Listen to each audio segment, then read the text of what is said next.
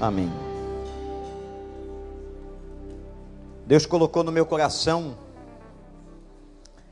e a maior parte, gente, das mensagens nascem de devocionais do pastor. E eu comecei a travar um,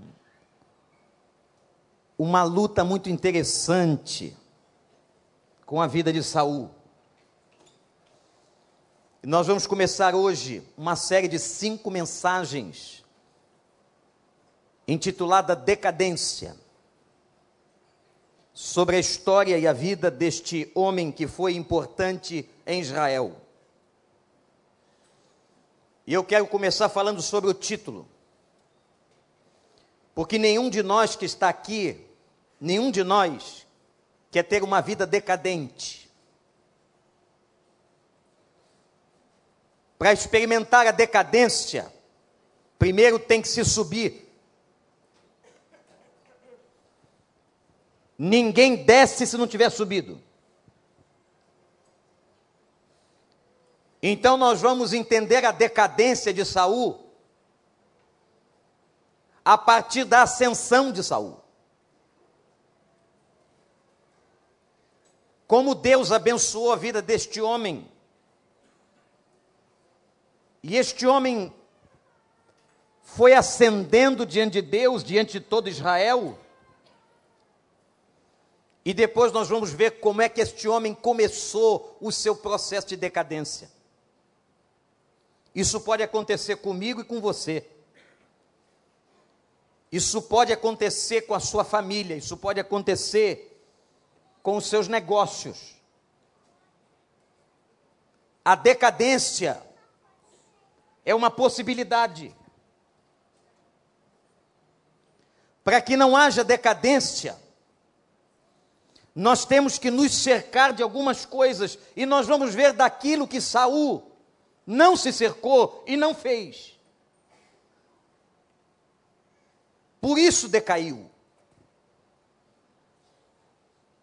E que essa série possa trazer a todos nós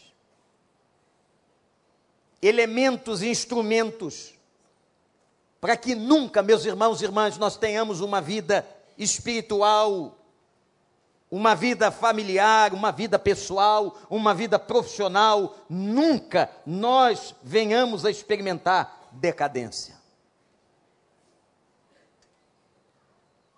E nós vamos começar pelo começo. É bom assim. Capítulo 8 da primeira, do primeiro livro de Samuel.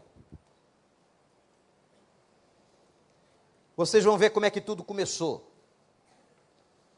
E ó, fica ligado porque Hoje à noite a série continua, quinta-feira a série continua. Eu espero que você esteja presente.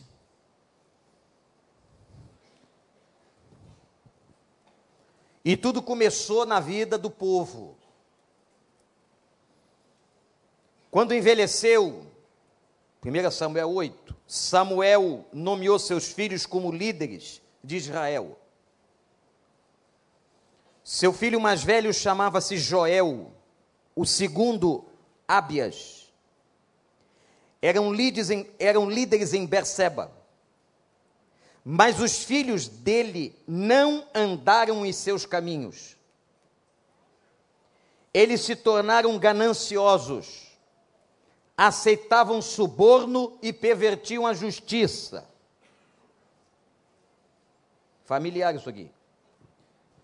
Por isso, todas as autoridades de Israel reuniram-se e foram falar com Samuel em Ramá e disseram-lhe: Tu já estás idoso, teus filhos não andam em teus caminhos, escolhe agora um rei para que nos lidere, à semelhança de outras nações. Quando, porém, disseram: Dá-nos um rei para que nos lidere, isso desagradou a Samuel. Então ele orou ao Senhor e o Senhor lhe respondeu: atenda a tudo que o povo está lhe pedindo.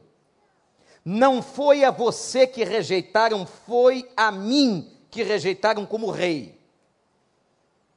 Assim como fizeram comigo desde o dia em que os tirei do Egito até agora, abandonando-me e prestando culto a outros deuses, também estão fazendo com você.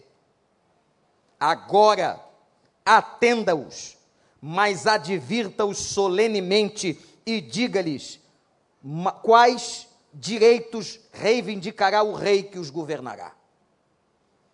Samuel transmitiu todas as palavras do Senhor ao povo que estava lhe pedindo o rei, dizendo: O rei que reinará sobre vocês reivindicará como seu direito o seguinte: ele tomará os filhos de vocês para servi-lo, em seus carros de guerra, em sua cavalaria e para correr à frente dos seus carros.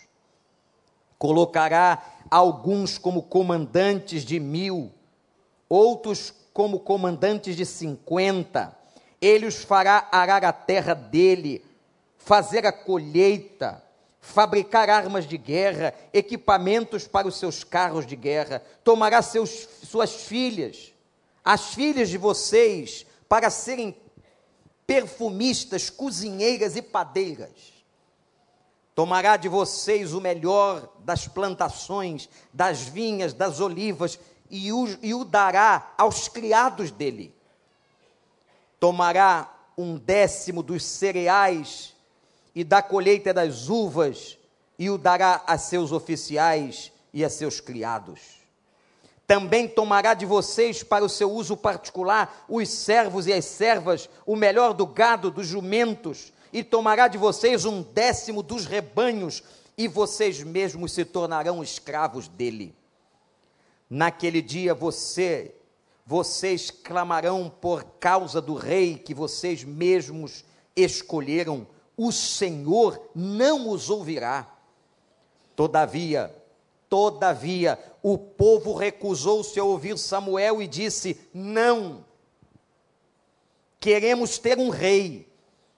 Seremos como todas as outras nações, um rei nos governará e sairá à nossa frente para combater as nossas batalhas. Depois de ter ouvido tudo que o povo disse, Samuel repetiu perante o Senhor, e o Senhor respondeu: Atenda, atenda-os, e deles um rei. Então Samuel disse aos homens de Israel: Volte cada um para a sua cidade havia um homem de Benjamim, rico e influente, chamado Quis, filho de Abiel, neto de Zeró, bisneto de Pecorote e trineto de Áfia. Ele tinha um filho chamado Saul, jovem de boa aparência, sem igual entre os israelitas, o mais alto batia nos seus ombros. Aconteceu que as jumentas de Quis, pai de Saul, extraviaram-se e ele disse a Saul: chame um dos seus servos e vá procurar as jumentas. Eles atravessaram os montes de Efraim e a região de Salissa, mas não se encontraram. As encontraram. Prosseguindo, entraram no distrito de Salim, mas as jumentas não estavam ali, não estavam lá. Então atravessaram o território de Benjamim e mesmo assim não as encontraram. Chegando ao distrito de Zuf, disse Saul ao seu servo: Vamos voltar ao meu pai. E meu pai deixará de pensar nas jumentas para começar a preocupar-se conosco. O servo, contudo, respondeu: Nesta cidade mora um homem de Deus, que é muito respeitado. Tudo o que ele diz acontece. Vamos falar com ele, talvez ele nos aponte o caminho a seguir. Saul disse a seu servo: Se fomos, o que lhe poderemos dar? A comida dos nossos sacos de viagem acabou. Não temos nenhum presente para levar ao homem de Deus. O que temos para oferecer? O servo lhe respondeu: Tenho três gramas de prata. Darei isto ao homem de Deus para que ele nos aponte o caminho a seguir. Antigamente em Israel, quando alguém ia consultar a Deus, dizia: Vamos ao vidente, pois o profeta de hoje era chamado vidente. E Saul concordou. Muito bem, vamos. Assim foram em direção à cidade onde estava o homem de Deus. Ao subirem a colina para chegar à cidade, encontraram alguma, algumas jovens que estavam saindo para buscar água e perguntaram a elas: O vidente está na cidade? Elas responderam: Sim, Ele está ali adiante. Apressem-se. Ele chegou hoje à nossa cidade porque o povo vai oferecer um sacrifício no altar que há no monte. Assim que entrarem na cidade, vocês o encontrarão antes que suba ao altar do monte para comer. O povo não começará a comer antes que ele chegue, pois ele deve abençoar o sacrifício. Depois disso, os convidados irão comer. Subam agora e vocês logo o encontrarão. Eles foram à cidade e, ao entrarem, Samuel vinha na direção deles, a caminho do altar do monte. No dia anterior à chegada de Saul, o Senhor havia revelado isto a Samuel: Amanhã, por volta desta hora, enviarei a você um homem da terra de Benjamim. Unja-o como líder sobre Israel. O meu povo, ele os libertará. Libertará o meu povo das mãos dos filisteus. Atentei para o meu povo, pois o seu clamor chegou a mim. Quando Samuel viu Saul, o Senhor lhe disse: Este é o homem de quem lhe falei. Ele governará o meu povo Saul aproximou-se de Samuel na entrada da cidade e lhe perguntou: Por favor, pode me dizer onde é a casa do vidente? Respondeu Samuel: Eu sou o vidente. Vá na minha frente para o altar, pois hoje você comerá comigo. Amanhã cedo eu lhe contarei tudo o que você quer saber e o deixarei ir. Quanto às jumentas que você perdeu há três dias, não se preocupe com elas, já foram encontradas e a quem pertencerá tudo o que é precioso em Israel, senão a você e a toda a família de teu pai. Saul respondeu: Acaso não sou eu um benjamita da menor tribo de Israel? Não é o meu clã, a minha família, o mais insignificante de todos os clãs de, da tribo de Benjamim? Por que estás dizendo tudo isso? Então Samuel levou Saul e seu servo para a sala e lhes deu lugar de honra entre os convidados, cerca de 30 pessoas. E disse ao cozinheiro: Traga-me a porção da carne que lhe entreguei e mandei reservar. O cozinheiro pegou a coxa do animal com que estava sobre ela e colocou tudo diante de Saul. E disse Samuel: Aqui está o que o que foi reservado. Coma, pois desde o momento em que eu disse, tenho convidados, essa parte foi separada para você, para esta ocasião. E Saul comeu com Samuel naquele dia.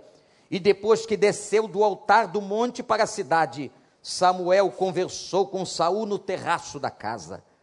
Ao romper do dia, quando se levantaram, Samuel chamou Saul no terraço e disse: Levante-se, e eu o acompanharei. E depois você seguirá a viagem.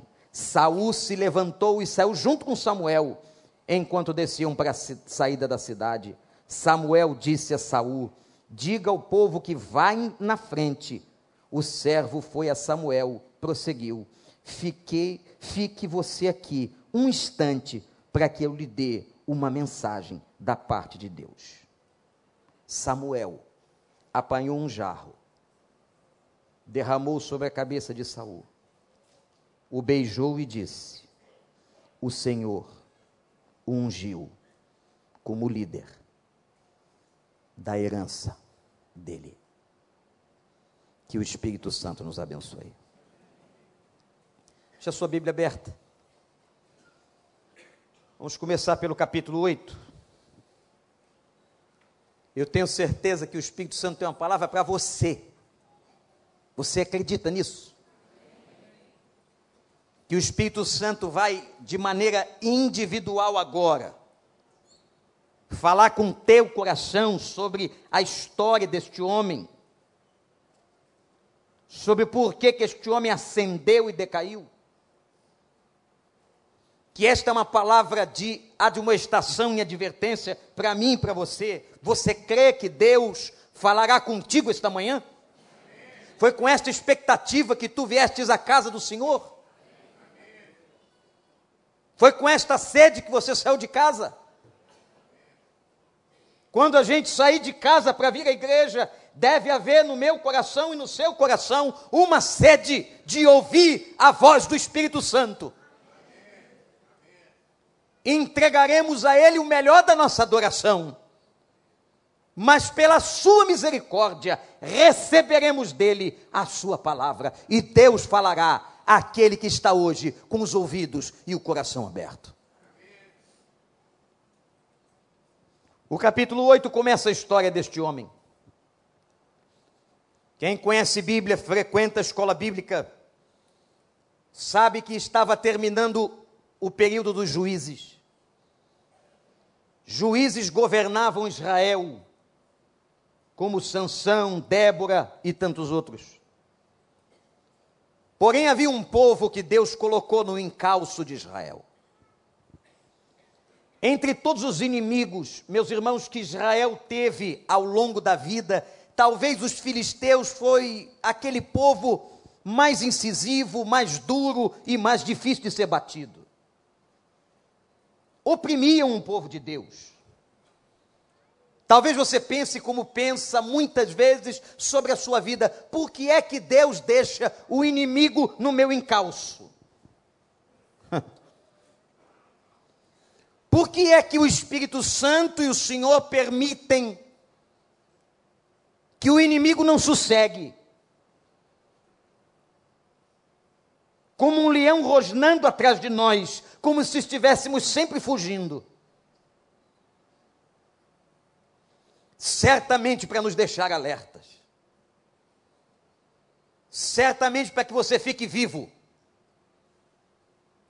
Entenda a vida e conheça o Senhor porque toda vez que Deus bota você para correr, toda vez que Deus coloca você para correr de medo, toda vez que você corre temendo, é grande oportunidade para você conhecer mais a face do Senhor dos Exércitos. Quando terminou o período do juízo, o povo perguntou. Aliás, não perguntou, não pediu. Foi ao profeta que naquela época estava profetizando diante do povo e disse: Nós queremos um rei. Samuel estava chegando, irmãos, ao final do seu ministério. Qual era o problema da insegurança? Era porque, naturalmente, na escola profética, Deus poderia usar os filhos do profeta. Só que havia um problema. Os filhos de Samuel não seguiram as orientações de Deus.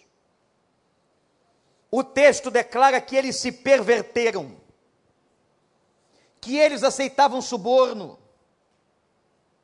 que eles se distanciaram da justiça.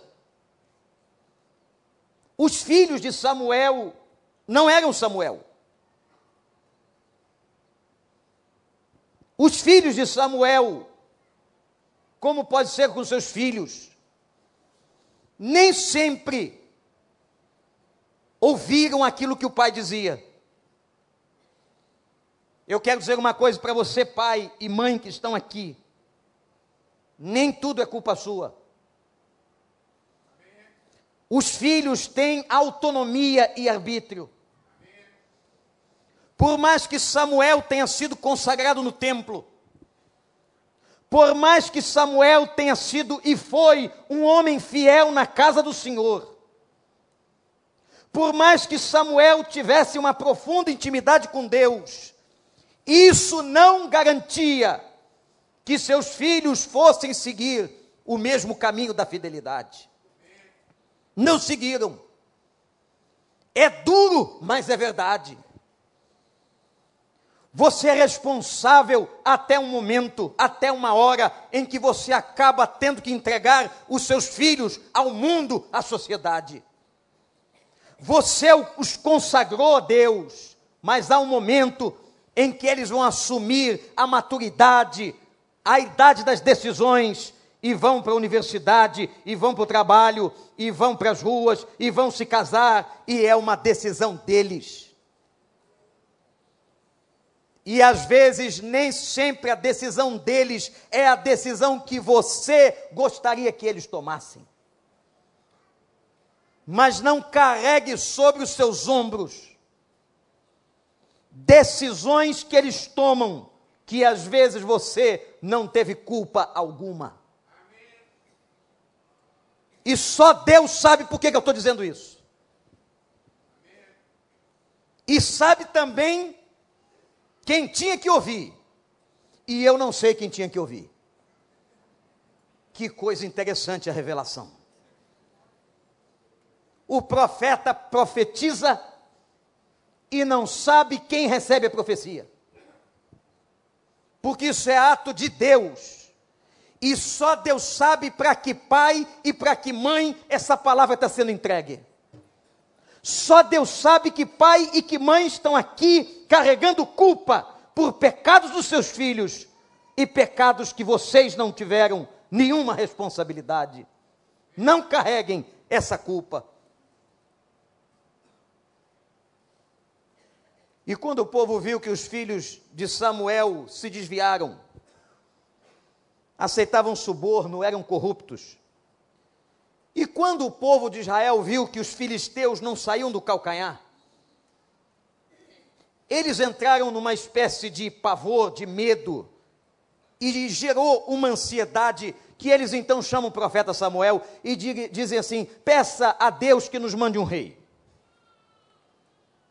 Mas olha o versículo 6 do capítulo 8, a Bíblia diz, é muito claro que está aqui, que isso desagradou Samuel. Por que, que o profeta sentiu incômodo? É uma pergunta que tem que ser respondida na análise do texto bíblico. Samuel, veja a fidelidade desse profeta, veja a fidelidade deste homem de Deus. Assim que Samuel ouviu a súplica do povo, diz a Bíblia, imediatamente se colocou na presença do Senhor e perguntou: Senhor, o que é isso? Agora todo o povo pede um rei. E Deus respondeu. Veja o que Deus respondeu. E depois você vai entender o porquê que Deus respondeu. São duas coisas diferentes. Presta atenção. Uma coisa é a resposta de Deus, incisiva, direta, clara. Outra coisa é entender a resposta de Deus. E Deus diz assim: Samuel, dá a eles o que eles estão pedindo. E o versículo 7 é fortíssimo. Samuel, eles não estão rejeitando a você. Por que, que Deus diz isso a Samuel? Porque o profeta, a imagem do profeta diante do povo de Deus era como se fosse a imagem de um governante. Assim como os juízes, o que o profeta dizia, o povo devia fazer. E Deus revela no texto, sem o texto anterior ter dito, Deus revela o que estava no coração de Samuel. Um sentimento de rejeição ao seu ministério profético. Samuel, aqui no versículo 7, olhe para o versículo 7, está claramente demonstrando o sentimento de rejeição ao seu ministério. Interessante que quem faz tal revelação é Deus. Samuel, Samuel, profeta, meu filho, Homem meu, não é você o rejeitado. Samuel, o negócio não é com você, Samuel, o negócio é comigo. Eles não estão rejeitando você, Samuel, eles estão rejeitando a mim como rei, como já tinham feito no passado. Assim como fizeram comigo, Samuel, vão fazer também com você. Esse povo é injusto, esse povo é ingrato. Versículo 8: eles buscam outros deuses, Samuel. Mas Samuel faz o seguinte: olha aí, diz a eles as consequências de ter um rei. Eles não querem um rei? Então a, afirma, diga com clareza as consequências. E Samuel disse, versículo 11: Vocês querem um rei? Seus filhos vão para a guerra porque o rei vai mandar. Vão servir e trabalhar fabricando armamento. Suas meninas e mulheres vão servir nas fábricas de perfume e nas padarias. Vão servir, ser escravas. O rei ficará com o melhor da plantação, dos impostos seus servos e aqueles que servem no palácio hum, terão prioridade. Tomarão o melhor do gado e dos rebanhos. E Samuel, que era profeta fiel, profetizou todas as consequências do pedido que Israel estava fazendo para ter um rei. O povo, versículo 19, o povo insistiu. Eu vou repetir: o povo insistiu. Queremos um rei. E Deus autoriza o início da monarquia em Israel. Está instalada por pressão popular a monarquia. Querem um rei? Terão.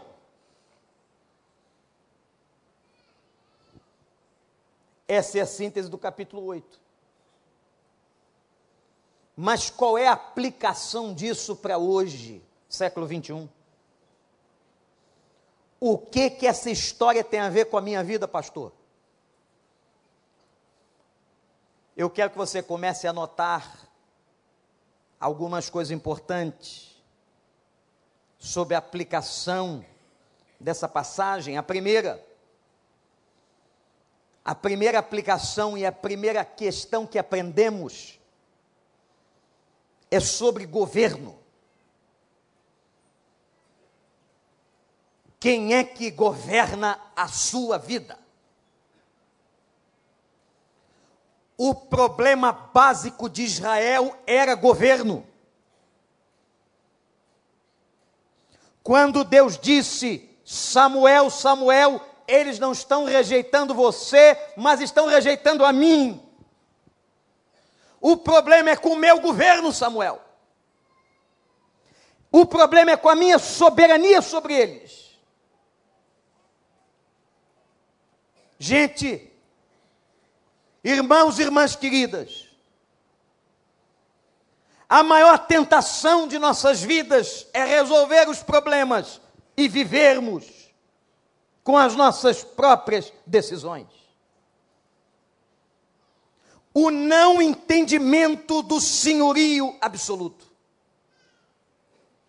A não compreensão do que significa Jesus Cristo como Senhor. Aliás, em todo o Novo Testamento aparece muito mais a expressão Jesus Cristo como Senhor do que Jesus Cristo como Salvador.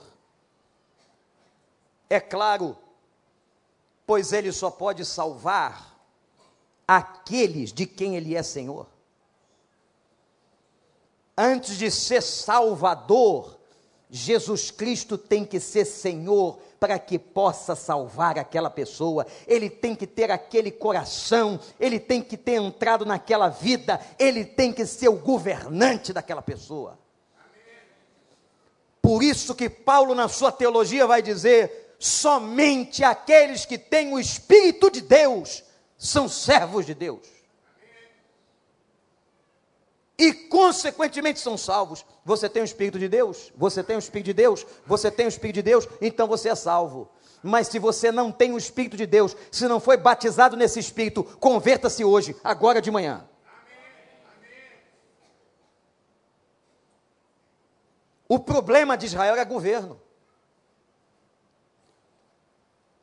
Gente, eu quero que você seja e sejamos todos aqui honestos, nós tomamos um monte de decisões sem consultar a Deus. É uma questão de governo. Quem governa? Quem governou quando você decidiu assinar aquele contrato? Quem governou quando você colocou a propriedade à venda? Quem governou quando você decidiu comprar, seja o que for? Quem governou quando você tratou daquele assunto em família? Quem governou quando você tomou a decisão que tomou ontem? Quem governou? É muito bonito, pastor Miqueias, cantar que Jesus Cristo é Senhor, mas é muito difícil viver o senhorio de Jesus Cristo. Como é difícil ser escravo do Senhor. Como é difícil, e sabe por que é difícil? Porque ser escravo do Senhor é submeter ao Senhor a minha vontade, os meus desejos e até os meus sonhos. É abrir mão e dizer a Ele: Pai, eu penso isso, mas eu estou debaixo da tua autoridade. Quando Jesus Cristo ensinou a oração do Pai Nosso, ele ensina no final da oração: seja feita a tua vontade, aqui na terra como é no céu, soberania completa. Quando você ora assim, a oração que você está fazendo é coisa muito séria. Quem governou? Quem está governando? Quando você entrega a Deus a sua soberania, soberania da sua própria vida. Quando você diz assim, Senhor, eu não quero dar um passo. Eu não quero dar um passo fora da tua vontade, porque o lugar da felicidade é ali. Se você não sabe, anota o que eu vou te dizer: o lugar da felicidade é dentro da vontade de Deus, é dentro do lugar de Deus, é dentro do caminho de Deus, é dentro da soberania de Deus. Você quer ser feliz? Então ande na vontade do Senhor. Mas o problema é que nós gostamos de governar. Eu gosto de governar. Você gosta de governar. Esse pecado nasceu no Éden, no Gênesis. Vocês sabem o que Deus está revelando aqui, gente? Sabe por que, que eles querem um governante? Porque não aceitam o meu governo, não aceitam o meu reinado, não entenderam a minha soberania. É por isso que eles querem um governante. Aqui reside o pecado da idolatria. Você acha que pecado da idolatria é só construir imagenzinha? Você acha que o pecado da idolatria. Tem gente que minimiza o pecado da idolatria. Não, eu vou jogar essas coisas todas aqui de casa fora. Ok, jogue mas podem ter altares no coração. Vai jogar aquela coisa toda fora, jogue. Vocês sabem qual foi uma das evidências, convicções que eu tive da parte do Senhor, porque a gente orava tanto para os meus pais se converterem, eu, meu irmão, que a gente dizia assim: como é que vai ser difícil ele se livrar de São Jorge? São Jorge era tão forte, santo guerreiro, né? A imagem dele é em cima de um dragão com uma espada fincando na garganta. Sabe por que, que eu sei? Que quando meu pai construiu uma casa com muito sacrifício, levou alguns anos, ele mandou fazer um altar na frente da casa e colocou São Jorge ali. E disse assim: Quem me deu essa casa foi São Jorge. E vai tirar São Jorge do homem. E aí de mim se eu tocasse em São Jorge. Convertido, tinha que entrar em casa olhando São Jorge. Saía de casa, São Jorge me olhando. Esse movimento persistia. Mas o dia que eu vi aqueles dois entregarem a Jesus, e minha mãe arrancou Cosme e Damião de cima da geladeira, o Papa que estava no vidro da porta, e não sei mais quem, e não sei mais quem, e meu pai pegou o São Jorge e disse: A casa agora é de Jesus. Aí eu entendi, houve conversão.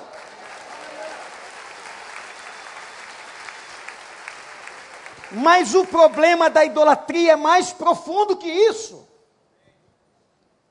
O problema da idolatria é mais profundo. Porque eu posso não ter São Jorge, eu posso não ter o Cosme e Damião, eu posso não ter o Papa na porta, mas eu posso ter outros altares levantados dentro de mim. E eu posso estar dizendo o seguinte: quem governa isso aqui sou eu. E quando a gente diz quem governa sou eu, nós estamos sentados no trono, nós desentronizamos Jesus. E Jesus não é para estar desentronizado. O trono do coração do convertido é e tem que ser de Jesus. Por isso que desagradou a Samuel. Por isso é que Deus disse: Samuel, não é você que eles estão rejeitando, Samuel. Tira esse sentimento de baixa autoestima do coração, de rejeição. Samuel estão rejeitando a mim. Quando eles pedem um rei, é porque eles estão achando, presta atenção no que eu vou te dizer, que o governo humano é mais capaz, é mais poderoso que o meu. Gente, tem crente que confia mais na ação do homem do que na ação do Altíssimo. Deixa eu dizer uma coisa para você. O médico deu a palavra final, não foi? Não foi, não. Médico não dá palavra final nenhuma. Psicólogo não dá palavra final nenhuma. Pastor não dá palavra final nenhuma. Quem dá palavra final na vida do crente é o Senhor Jesus Cristo. É por isso que eles ficam de boca aberta. Ué, o tumor estava aqui, não está mais. Não está não? não está não? Era maluco e não é mais. Ué, não é não? É o Senhor cura. Estava morto e reviveu. Só Jesus Cristo faz isso. A última palavra é dele. Samuel, não é você não, Samuel, você é bobo, cara. Não é você que eles estão rejeitando, é a mim. O pedido por um rei nasceu no coração do povo, nunca de Deus. A monarquia não nasceu da vontade de Deus. Difícil, não é? Que Deus depois teve que consertar e ter misericórdia das bobagens de Israel. Rejeitaram a mim, Samuel. Não entenderam o meu governo. Mas tem uma outra coisa aqui, segunda, que eu quero que você anote, que eu já vou entrar no capítulo 9, que li. Segunda coisa é o seguinte: tem pedido na vida que nunca devia ter sido feito a Deus. Cuidado com o que você pede. Cuidado com as suas orações, porque ele costuma às vezes atender. Você está pedindo muito negócio, mas não perguntou se ele quer. E você fica tão insistente, tão fissurado e tão vidrado, que diz assim: esse cara não está entendendo nada, eu vou ter que dar para ele para ele ver que não devia ter pedido. Então ele te dá uma coisa, mas ele não te dá uma coisa porque ele queria te dar, ele te dá porque você está enchendo a paciência. Ainda bem que a dele é infinita. E o problema é que ele não te deu por causa de alguma coisa. E você está insistindo. E ele pensa o seguinte: que ousadia, né? Que ousadia. Já que ele não entende o que eu estou dizendo, então eu vou dar o que ele está pedindo para que aconteça e ele entenda. Deu entendeu agora? É igual a criança. A criança às vezes quer botar o dedo na tomada, você não deixa. Tem pai ruim que diz, bota, bota. Entendeu agora? Eu estou tremendo, entendeu? Deus faz isso com a gente. Mas há pedidos que não deveriam ser feitos. Quais? Eu não sei o que Deus está falando com você. Eu não sei qual o pedido que você está fazendo quando devia fazer. Eu não sei qual a tua insistência. Eu sei das minhas. Nem tudo que Deus permite, nem tudo que Deus permite, Deus quer dar. Mas Ele permite. Então, cuidado com o que você está pedindo. Sabe como é que se chama isso? Responsabilidade em oração. Cuidado com o que você está pedindo.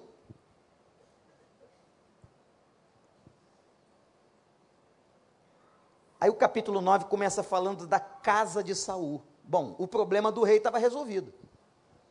Está resolvido? Pediram um rei, Samuel pode dizer que eu vou dar o rei. Agora temos que achar o rei. E tinha um homem chamado Quis, que era um homem rico, influente, e meninas e senhoras de respeito, era um bonitão. O garoto era daqueles top. Diz a Bíblia, para a Bíblia dizer isso de um cara, que o homem era de boa aparência e que o mais alto do povo de Israel batia nos ombros dele. O que que significa? O homem chamava atenção. Eu passo aqui, ninguém percebe, eu passo ali, ó, mole, no meio dos carros, ninguém me vê. Isso é ótimo às vezes. Eu sou tímido. Agora, tu imagina se eu tivesse dois metros, fosse bonito, grandão, passando ali, ah, o pastor chegou. Mas que maravilha de homem, olha lá. Porque a maravilha para o povo é estética. Olha o que Deus está fazendo, gente. O homem tinha um palmo a mais do que todos os outros. Não havia ninguém em Israel como ele. E olha o que, que Deus faz. O pai desse cara, o pai de Saul, chamado Quis, que era rico, perdeu algumas jumentas. Jumenta naquela época era caro. Hoje tem bastante por aí. Mas jumenta era um negócio caro de se cultivar. Saul chama o filho e diz assim: que chama o filho e diz: Saul, vai atrás da jumenta, pega alguém, um servo desse empregado, e vai atrás. Saul foi. Se você pegar o mapa da geografia bíblica, Irmãos, o que aquele garoto andou, aquele rapazão, atravessou a montanha de Efraim e foi entrando no território e não achou jumenta nenhuma. Naquela hora, sem um restaurante, com fome, cansado no mato de procurar jumenta, Saul cansou e disse: Vamos voltar. Papai já deve estar preocupado com a gente. Aí vem mas como eu gosto desse versículo, já preguei tanto nesse versículo para pastor, a começar por mim mesmo, para ver se eu aprendo isso aqui. Quando o, o servo, o empregado, vai dizer para Saul, um dos textos mais lindos do Velho Testamento, não sei nem o nome desse cara, a Bíblia não diz, quando ele diz assim: Vamos não, Saul, nessa cidade a um homem de Deus muito respeitado. Tudo que ele diz acontece. Vamos a ele. Talvez ele nos aponte o caminho. Quando eu estava lendo isso aqui, preparando, e lendo de novo hoje de manhã para poder trazer os irmãos, eu me lembrei do decreto do governador do estado do Espírito Santo por que, que um governador de estado manda decretar luto de três dias num, estado por causa da morte de um pastor? E a Gazeta do Estado apresenta por quê? Os ímpios. Os ímpios apresentam o porquê. Sabe por quê? Porque havia naquela cidade um homem de Deus, respeitado. Que Deus nos ajude, pastores, a que sejamos assim. que sejamos aos olhos de Deus respeitado e tudo que profetizarmos que venha acontecer, porque profetizaremos da boca do Senhor. E que apontemos a essa geração o caminho da salvação. O caminho de Jesus Cristo. Que texto maravilhoso quando o servo disse: Nesta cidade mora um homem de Deus que é respeitado. Que testemunha a gente deve ter. Era Samuel o vidente. Só que quando Deus faz a obra, já ouviu essa frase, não é? Quando Deus faz a obra, faz completa. Deus já tinha avisado ao profeta o que ia acontecer, para ele não se assustar. E para ele obedecer. A Bíblia diz que profeta e vidente são sinônimos. Cuidado, porque vidente hoje é outra coisa. Vidente hoje é um. Samuel estava em Zuf, pois ia abençoar, e aí tem a tradição de esperar pastor chegar para comer. Não tem mais isso não, né? Mas tinha. Esperava o pastor para o pastor orar. É por causa desse texto aqui. Ninguém come na festa se o pastor não chegar. Hoje, se sobrar para o pastor, tá bom. Se sobrar. Mas espera aí que o pastor está chegando. Quem? E às vezes a gente tem que fazer o casamento e entrar na balada com eles. Vamos lá, pastor. Mudou muito. E eu não sou tão velho assim. E estava lá Samuel em Zuf. Eles esperando Samuel. Samuel ia fazer a oração. Aí Deus diz a Samuel: Samuel, vai chegar um cara da tribo, da casa, da família de Benjamim. Benjamim é da família de Benjamim, pequenininho. Uma família, uma tribo pequena, menor e ele vai te procurar e você vai ungir esse homem chamado Saul, rei em Israel. E eu vou acabar usando ele para libertar o meu povo da mão dos filisteus, porque olha que Deus bom. Ô, gente, eles acabaram de cometer uma infidelidade, eles acabaram de cometer uma idolatria. Não queriam o governo de Deus. E Deus diz assim para Samuel: eu ouvi a oração deles. Que Deus misericordioso.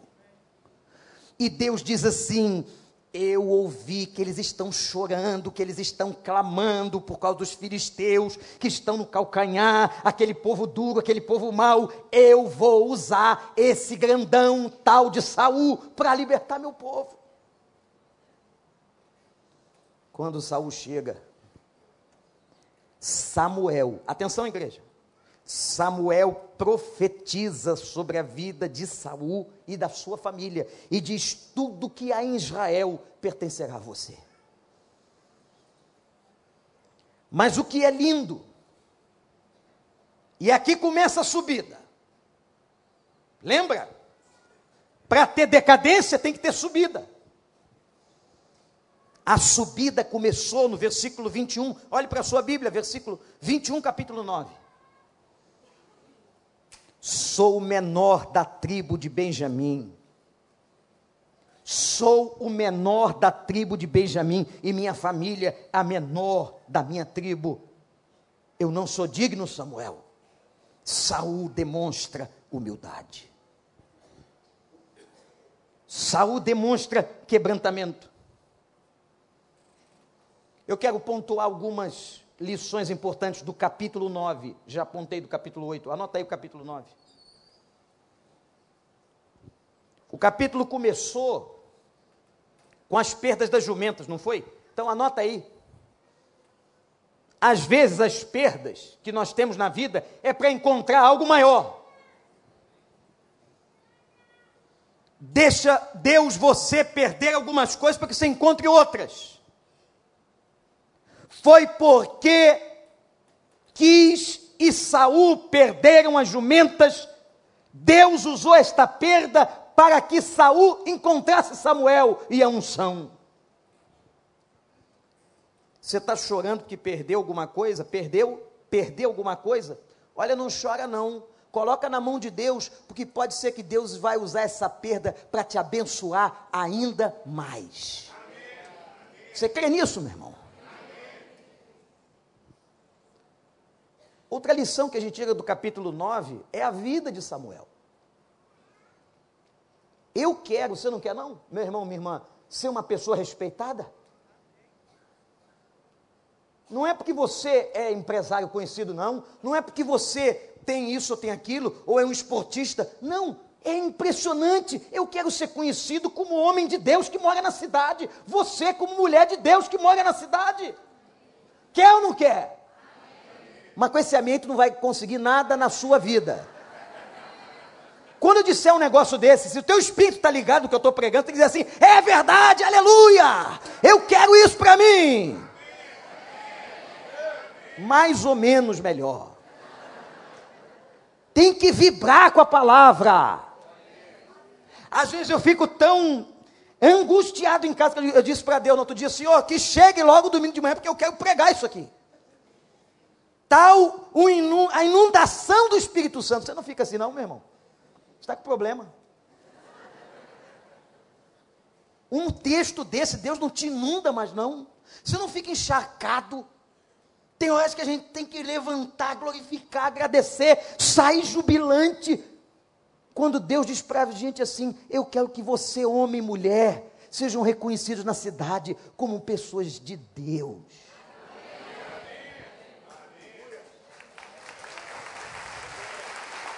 Tem outra lição no capítulo 9. Acabou não. Está com pressa para quê? Quem que escolheu Saul? Hã? Quem foi que escolheu Saul? O nome, a pessoa. Foi Samuel? Foi Israel? Não. Quem escolhe é Deus. Então eu vou dizer uma vez só, anota aí: quem escolhe ungido é Deus. E Deus coloca o cajado na mão de quem Ele quer, e só tira quando Ele quer.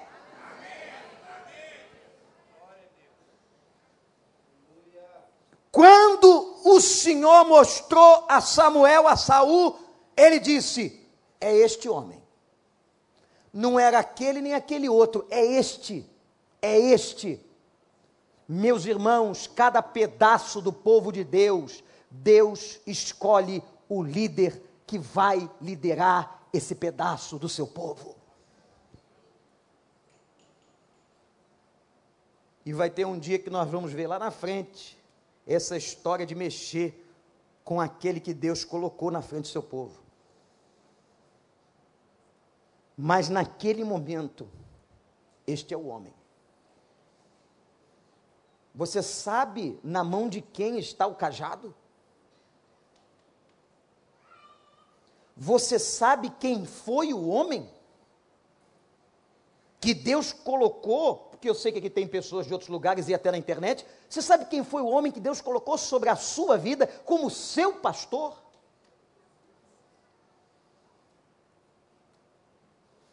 Quem escolhe é Deus quem tira o cajado é Deus, é no tempo de Deus. Quando aquele povo sobe aqui, que vem de tantos lugares para a nossa igreja, eu digo a eles: que não escolheram a igreja por vontade própria. Eu gostei daqui, tem uma tenda, acho legal, vou ficar ali. Eu gostei daqui porque é azul, eu adoro azul, adoro azul. Eu escolhi aqui por causa daquele pastor que parece com Saul. Você está aqui, meu amigo, não é por causa de Samuel, não é por causa de A e de B. O Espírito Santo conduziu você para cá por alguma razão.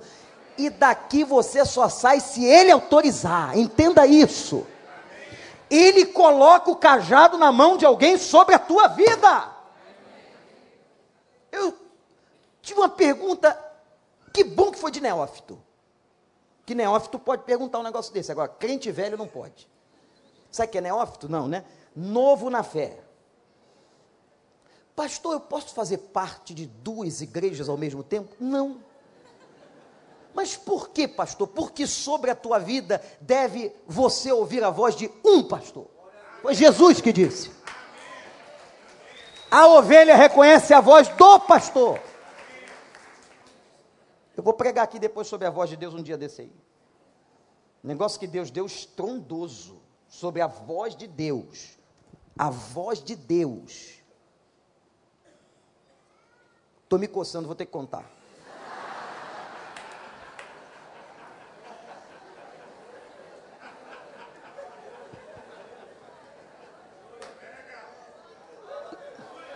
Deixa eu contar. Eli estava dormindo no templo. Estava ou não? Samuel consagrado por Ana, esse aqui. Esse aqui, não tem outro não. Samuel consagrado por Ana estava no outro cômodo. Ele era uma espécie de coroinha daquela época. Ajudava Samuel no templo, ajudava Eli no templo. Deus disse assim: Samuel, olha o que ele faz. Ele vai no quarto de Eli. Me chamou? Não. Volta. Samuel. Sim, Eli. O que, que foi? Você me chamou duas vezes? Não. Samuel.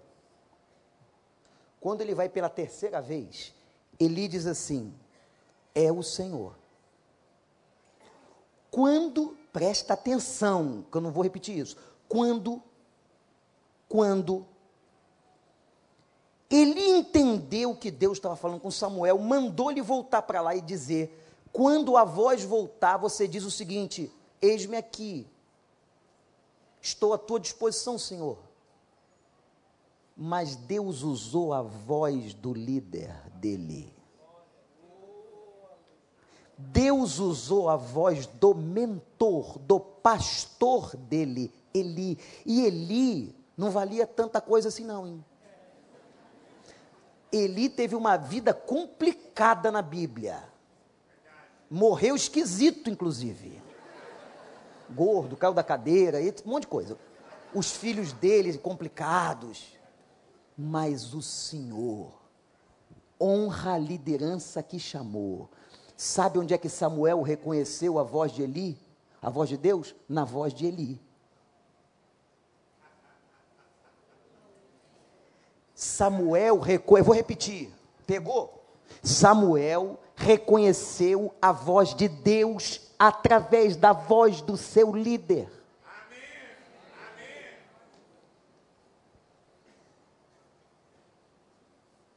Quem é que governa?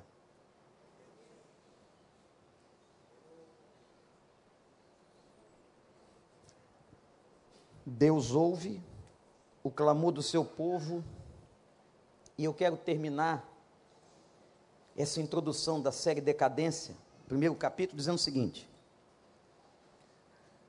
Como é que Saul se viu e como é que você se vê? Olha que homem grande, por dentro agora.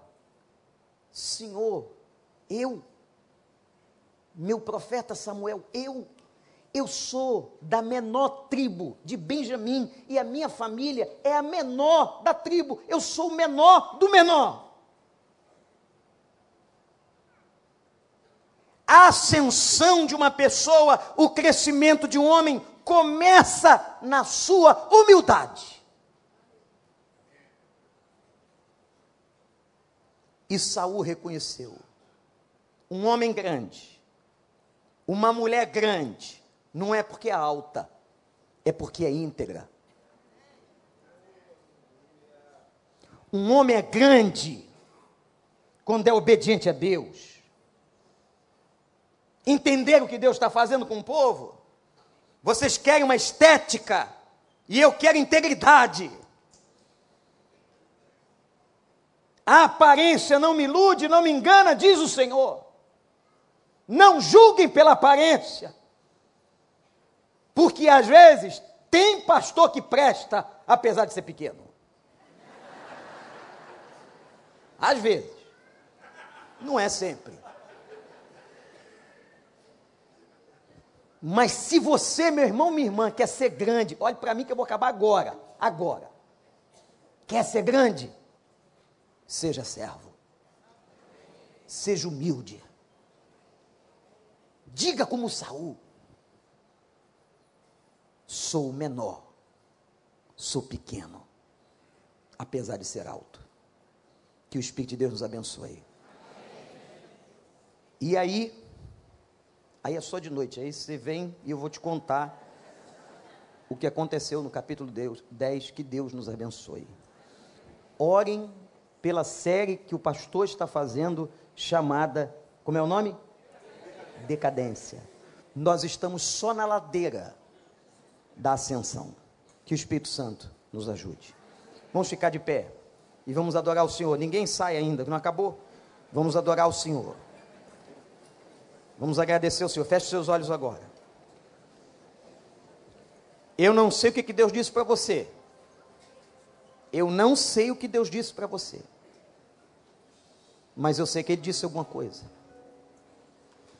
Ore a Deus e agradeça a palavra que o Espírito te trouxe. Deus usa a boca do seu líder. A voz que Samuel escutou foi de Eli, mas a palavra era do Senhor. Que coisa incrível. Agradeça, agradeça. E diz para Deus que você quer ser essa pessoa humilde, que você quer subir, mas não quer cair, que você não quer ter decadência Diz para o Senhor.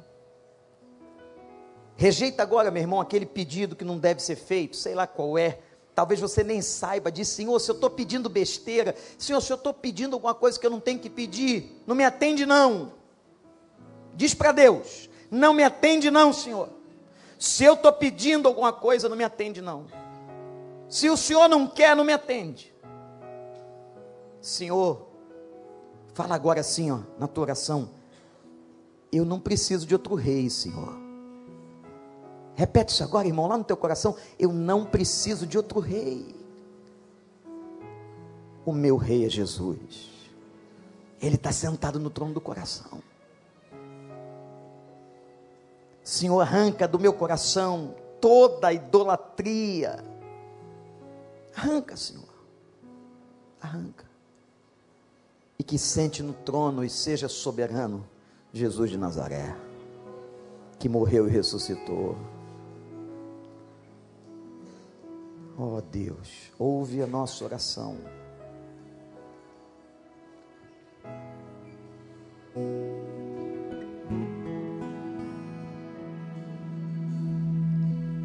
Nesse lugar,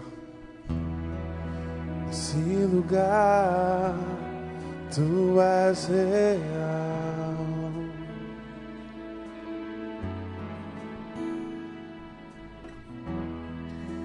me entregar totalmente.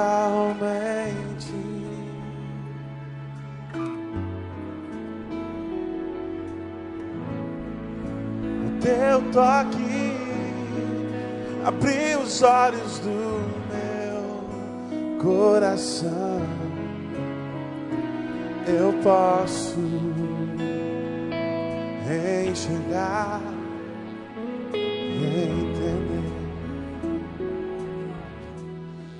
Se eu me humilhar diante do teu altar e sacrificar aquilo que me custar,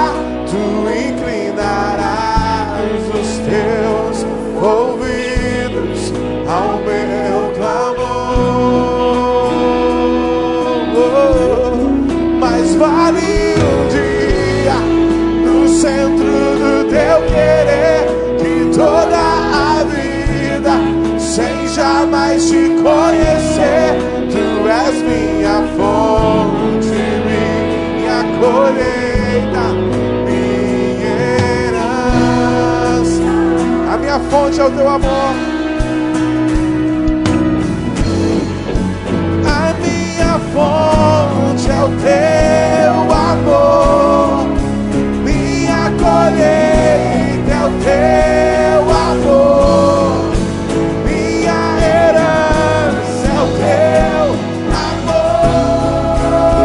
A minha fonte é o teu amor.